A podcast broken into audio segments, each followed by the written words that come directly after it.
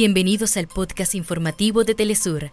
Acá te contamos los temas que son noticia el día de hoy. Comenzamos.